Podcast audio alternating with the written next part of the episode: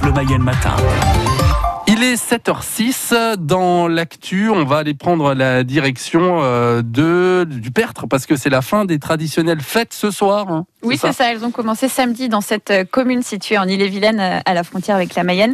Ça a été trois jours d'animation avec des courses hippiques qui ont pu se dérouler normalement après une édition à minima l'année dernière. Et hier, les parieurs étaient au rendez-vous dans l'hippodrome. Morgane Klein-Refait, vous l'avez constaté, à chacun sa technique pour miser sur le bon cheval. Bonjour, me placer 12, 13, 9, 7, 5. Je vais jouer 5 chevaux pour essayer d'avoir les trois premiers.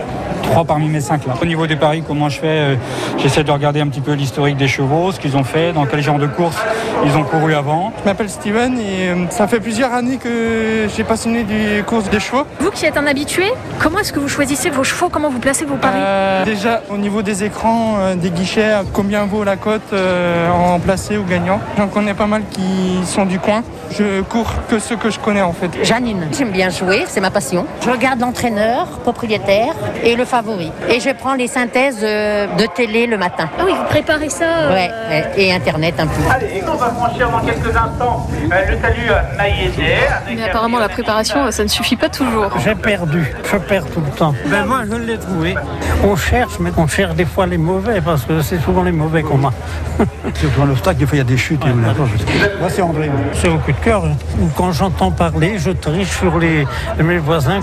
Faut pas écouter trop le voisin parce que souvent c'est là qu'on se fait attraper. Alors je préfère mettre plus sur un cheval que de faire un trio. Là, ils en montent tout le temps un. Vous préférez jouer la sécurité. Oui, Ouais, c'est plus prudent. oui. La course du Perth, c'est sacré, c'est plus un rituel. Ah, Je peux vous demander vos prénoms du coup? Yannick, Bertrand, il y a un cheval là qui court, ces gars-là. Jérôme Gendry. Jérôme Gendry, il travaille avec moi.